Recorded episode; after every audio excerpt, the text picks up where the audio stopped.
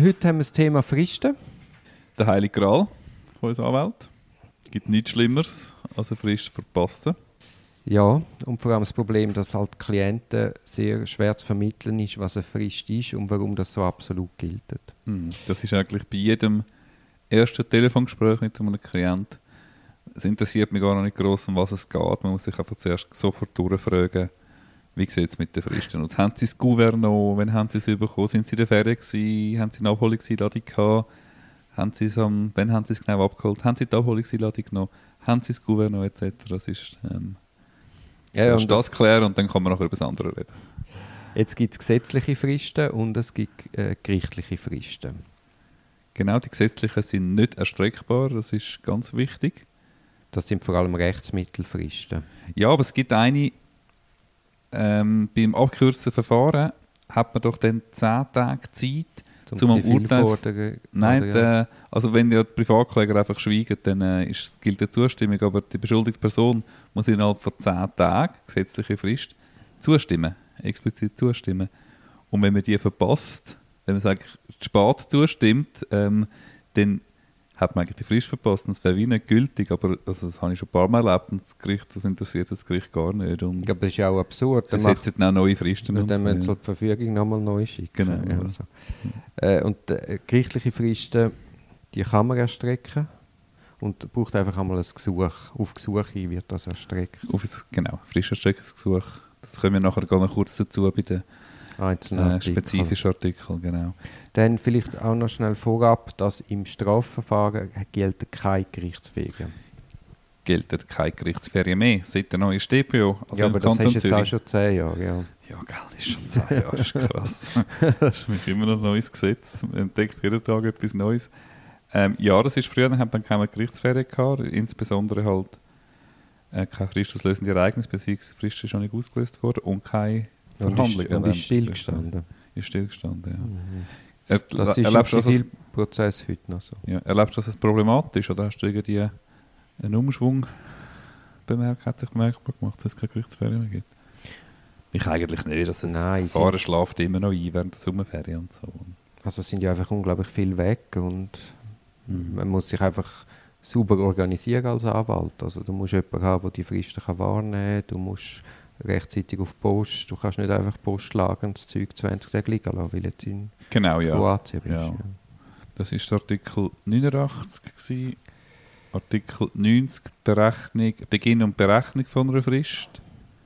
Ich denke, das ist klar. Er fängt immer am Tag nach dem fristauslösenden Ereignis oder der fristauslösenden Mitteilung fängt er an laufen. Also Genau. die Frist ist erst, erst ausgelöst am Tag nach der Mitteilung. Genau, der Tag, wo die Zustellung von der Verfügung oder vom Urteil, das ist ein Tag Null, der wird nicht dazu gezählt. Genau, also heute, wenn wir heute am 7. Oktober etwas überkommen, dann fängt die Frist morgen Samstag, 8. Oktober an laufen. In der Regel kommt man natürlich Zustellungen, empfängt man nur während der Wochentag, oder? Aber jetzt, wenn es schwappt es ja langsam um, auch bei den, bei den Behörden, Ah, mit so elektronischen Zustellungen, Zustellungen. Kann Also auch ein Samstag während Tag 1 oder ein Sonntag während Tag 1 in dem Fall, ja. also jetzt bei uns, ein Beispiel, wenn wir heute eine Mitteilung bekommen, ist der Samstag der Tag 1. Oder schon Mhm. der Sonntag der Tag 1. Ja, ja. Ich habe gerade heute mit einem Staatsanwalt von der Staatszeit 2 geredet. Der ist jetzt einer von zwei oder drei Staatsanwälten auf ihrer Behörde, die jetzt eine elektronische Signatur ausgeliefert bekommen. Du hast für den letzten Podcast schon darüber berichtet. Ja, ja. Also, die fangen jetzt an damit. ja.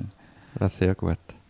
Ähm, beim Absatz 2 einfach noch ganz kurz, dass wenn das Ende von einem, der letzte Tag von der Frist Samstag, Sonntag oder einem Viertig ist, Viertag ist, endet es erst am nächsten folgenden Tag die Frist. genau.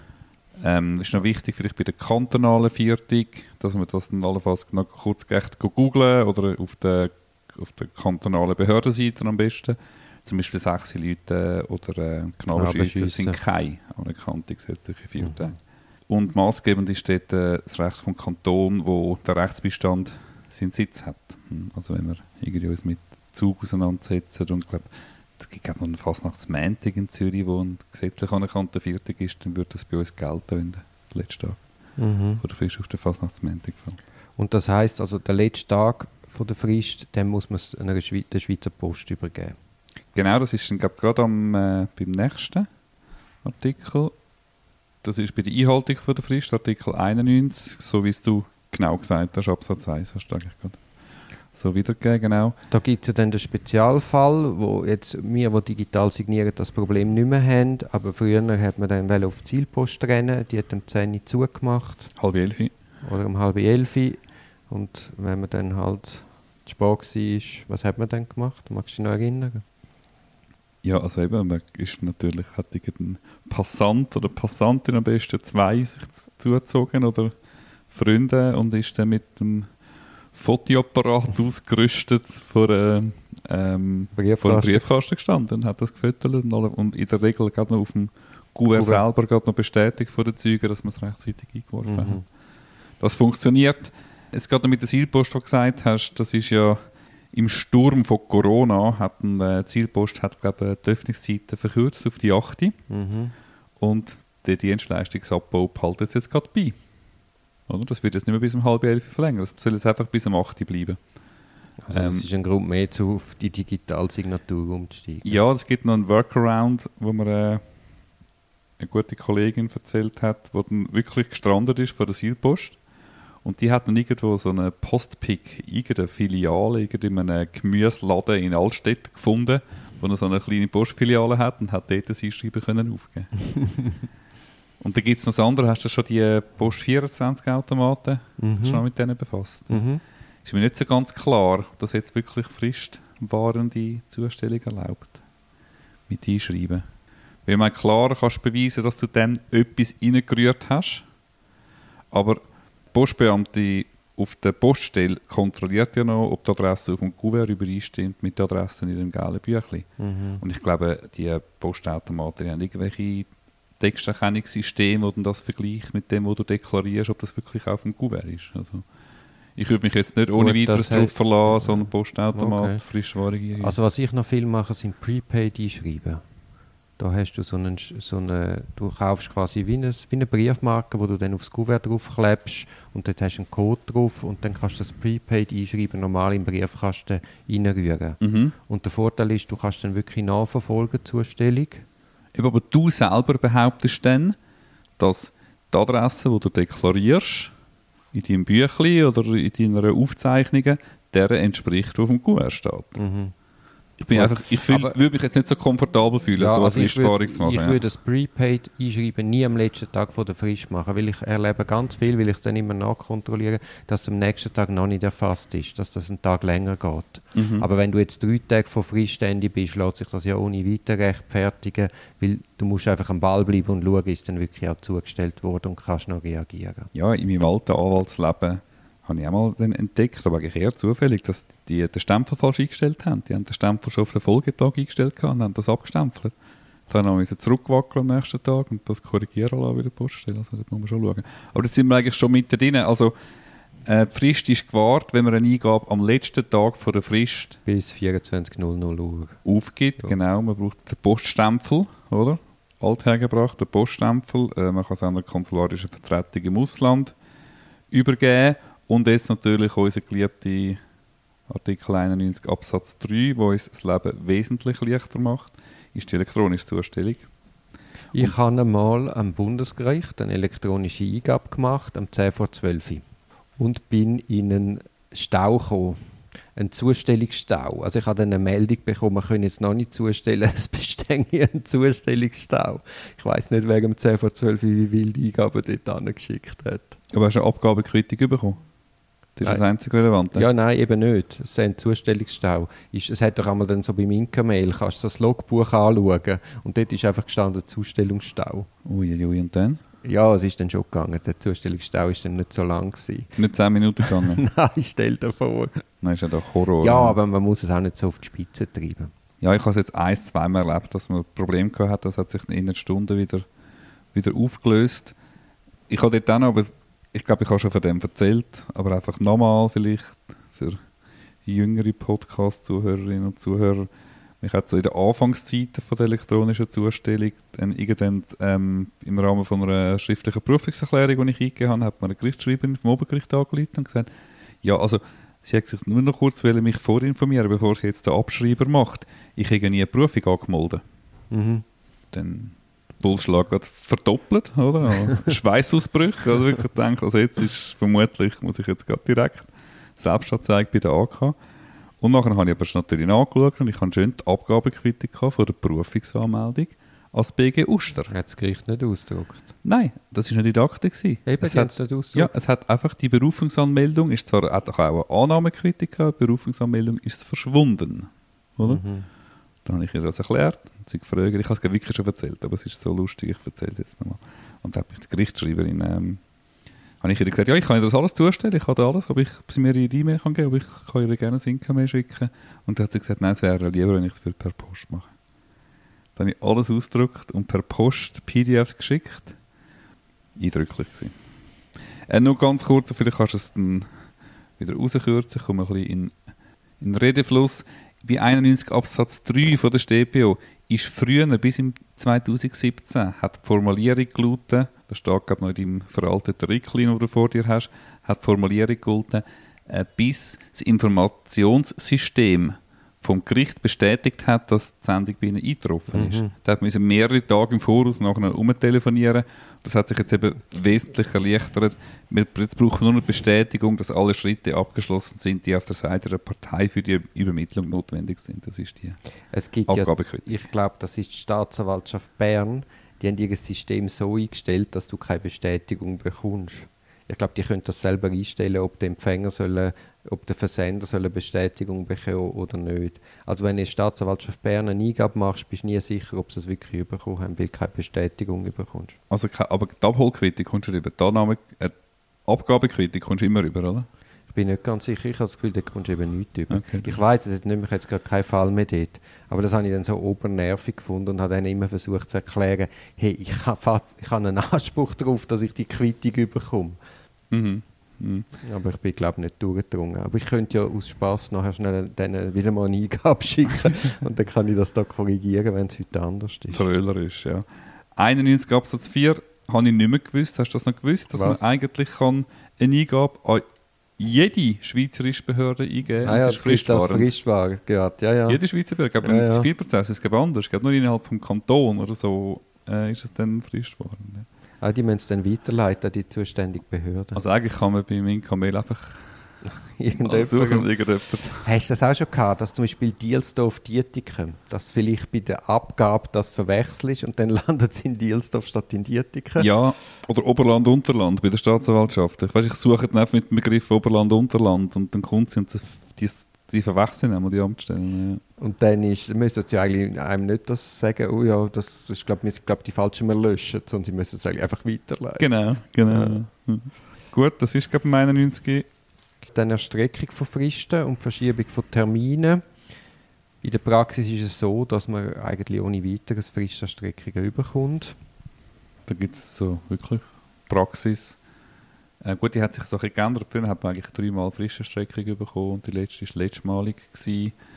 Ähm, jetzt ist es teilweise ein bisschen anders. Teilweise, also, ich habe es ein paar Mal schon erlebt, dass man gerade letztmalige frische Streckung, jetzt Mhm. gerade im Obergericht, Zug, gerade letztmalig. Wo ich, in der Vorbereitung habe ich jetzt auch noch mal wieder mal den Kommentar gelesen. Also das ist eigentlich kein Selbstläufer, die frische Streckungssuche. Und man sagt sogar, dass wenn man die erste Frist schon eindeutig eine grosszügige Frist ist, zum Beispiel gerade eine 60-tägige oder so, können wir einfach damit rechnen, dass man am letzten Tag von der. Frist eine frische Mhm. Streckung macht, dass man es einfach ohne weiteres überkommt. Mhm. Also muss man schon noch ein bisschen alert sein. Also ich mache noch oft, dass wenn eine Frisch kommt, dass ich wirklich in die Agenda schaue, wenn erledige ich das, das schon mal einplanen und dann weißt du auch nur ein Fristerstreckungsgesuch stellen dafür, schon quasi bis dann, wenn ich es dann mache. Also sagen wir, es kommt heute etwas am, am 8. Oktober, dann schaue ich, aha, ich kann es erledigen nicht in 10 Tagen, also nicht bis am 19., aber ich kann es erledigen am 24. Dann würde ich jetzt Fristerstrecke verlangen, sagen wir bis 28. Und dann weiß ich, dann habe ich es auch erledigt und komme dann nicht nochmal und nochmal. Machst Ja, du das ähm, einmal auch so? Oder? Also ja, das ist noch spannend. Ja, habe ich auch schon gemacht. Aber dann sagst du gerade dann, ich suche um eine einmalige Fristenstreckung, die Kommunikation klar ist, dass nachher nicht wieder mit einem 60 Nein, nicht, es kann ja dann auch wieder etwas dazwischen kommen. Mhm. Aber ich tue es einfach, ich tue es terminieren, ich tue es planen, ich schaue mit dem Klient, bis wenn ich die Unterlagen bekomme. Und weißt du, dann habe ich, das ist so ein einmal in die Hand nehmen Prinzip. Also ich mag nicht alle zehn Tage schauen, habe ich es bekommen und dann bist du dreimal in der Fristerstreckung, hast einen riesen Aufwand. Ja, Dori, du bist ja um einiges strukturierter als ich. Aber ich von dir kenne, das ist eben nicht nur, nicht nur Schein, sondern du machst es wirklich so. Du bist total durchgetaktet. Hast du denn auch noch Freizeit, was du einfach laufen lässt? Wenn ich einmal deine handschriftliche Agenda anschaue, dann ist... Ja. Genau, bist du das gewesen, der mal allerletzte malige Frischenstrecke gemacht hat? Nach einer letzten Maligen noch allerletztes Mal versucht hat? Aller, aller, Allerletztes allerletztes Mal, ja genau. du hast gerade vorher angerufen, oder? Dass du es bekommen hast. Ich habe, ja, das ist mal, das ist dann noch lustig gewesen. Ich habe die Fristerstreckung verlangt und habe es auch können begründen, weil ich bin an einer Weiterbildung, wo der, wo man das hat müssen bewilligen, auch noch dabei war in dieser Weiterbildung. Ja. Und der mit dem Flughafen gerade abpasst und hat gesagt, ja, also hat, hat meine Fristerstreckung ja müssen ja. bewilligen, weil sonst wäre ich jetzt sauhässig mit ihm auf dem Flüger. Ah gut, das hast du psychologisch geschickt gemacht. ähm, bei einer Frischenstreckung kann man eigentlich auch nicht, wenn man es am letzten Tag macht, nein, anders, bei einer Frischenstreckung, wo man keine Antwort darauf bekommt, nie. Dort kann man eigentlich darauf vertrauen, oder man darf darauf vertrauen, dass die Frischenstreckung faktisch bewilligt worden ist. Und dann aber dann muss man die sich selber gewährte Frischenstreckung, dann, wenn man die Antwort bekommt, muss man unbedingt einhalten. Also wenn ich jetzt äh, ersuche um eine Frischenstreckung bis am 27. Oktober und ich komme von der Behörde nie eine Antwort drauf und dann muss ich auch bis zum 27. Oktober liefern, sonst hätte ich es dann verpasst. Das ist vielleicht noch wichtig. Das würde ich nie so handhaben. Ja, was machst du, wenn du keine Antwort bekommst? Gehst du dem nach? Ja. Nein, ich vertraue darauf. dass- Echt? Ja. ja. Also ich vertraue vielleicht schon ein, zwei Tage darauf und meistens kommt es dann. Aber wenn es nicht würde kommen, würde ich schon nachfragen. Und allenfalls dann eine Notfrist verlangen. Gut, es kommt ein bisschen darauf an, wie wichtig. Ja, Frist Frist, ist, ja. ja, das Ja. stimmt. Gerade im Strafrecht kannst du auch immer eine Eingabe machen, solange Genau. es halt entschieden ist, Genau, das- es berücksichtigen. Genau, das hast du ja auch mal müssen klar machen am Gericht. Gell? Und das letzte dort noch Notfrist. Wie hast du es mit den Notfristen? Das gibt es ja das gibt's im Gesetz nicht. Hast du schon Notfristen gebraucht? Ja, ich meine, so aller, aller, allerletztes Mal eine Fristerstreckung ist natürlich so faktisch einfach eine Notfrist. Ja, also ich habe auch schon ich glaube, zweimal im Sinne einer Notfrist. Einmal in den Hexenschuss gehabt, dann bin ich kaum aus dem Bett gekommen. Dann habe ich nur noch können zuständigen Richter ist das gewesen, anrufen für eine Notfrist. Aber die Notfristen musst du immer zuerst ankündigen, telefonisch. Du musst fragen, ob es sie gibt. Mhm. Sonst hast du das Problem. Also für Notfrist würde ich jetzt einfach vertrauen, dass sie eh bekommst. Gerne Verschiebung von Termin. Zum Ebene Polizei, Staatsanwaltschaft ist das meistens kein Problem. Es gibt so ein paar Spezialisten, die dann einfach obermühsam tun. Aber grundsätzlich geht man da sehr kollegial miteinander um. Es gibt eine weiterhin doch noch die Formulierung, man hat keinen Anspruch auf eine Terminverschiebung. Ist das mal von der ersten Stunde, glaube ich? Oder steht Gut, das aber das irgendwie? ist nochmal etwas anderes vom Anwalt von der ersten Stunde. aber das ist auch ein Termin. Ja, ja. Ja. Aber das ist auch eigentlich...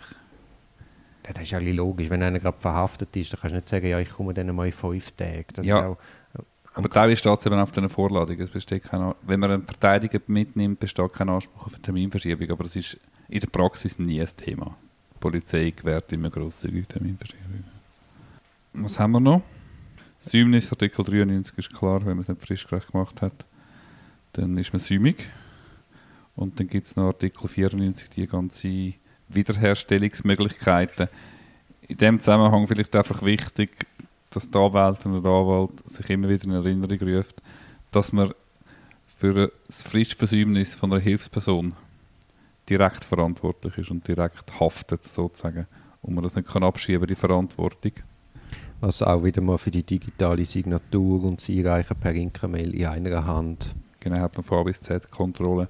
Und mit der Wiederherstellung, äh, ja, da gibt es schon Beispiele. Also wenn jemand natürlich wirklich einen Unfall hat auf dem, auf dem Weg zur, äh, zur Post oder so, aber es müssen in der Regel krasse, krasse Ereignisse sein. Hast du schon das Frischwiederherstellungsgesuch mal machen müssen? Nein. Nein, das habe ich jetzt nicht. Eine, ich glaube, für einen, doch für einen Klient schon, weißt, wenn er die Sprache frisch verpasst hat, Strafbefehl, das kommt vielleicht noch vor. Dass man äh, ein Wiederherstellungsgesuch macht, Fristwiederherstellungsgesuch. Ein bisschen anders ist es bei der Wiederherstellung oder bei den versäumten Fristen, wenn ein notwendiger Verteidiger, egal, also im Fall von einer notwendigen Verteidigung, egal ob Wahl oder amtlicher Verteidiger, eine Frist verpasst, dann sind Gerichte grosszügiger, natürlich müssen sie grosszügiger sein mit dem Umgang mit versäumten Fristen.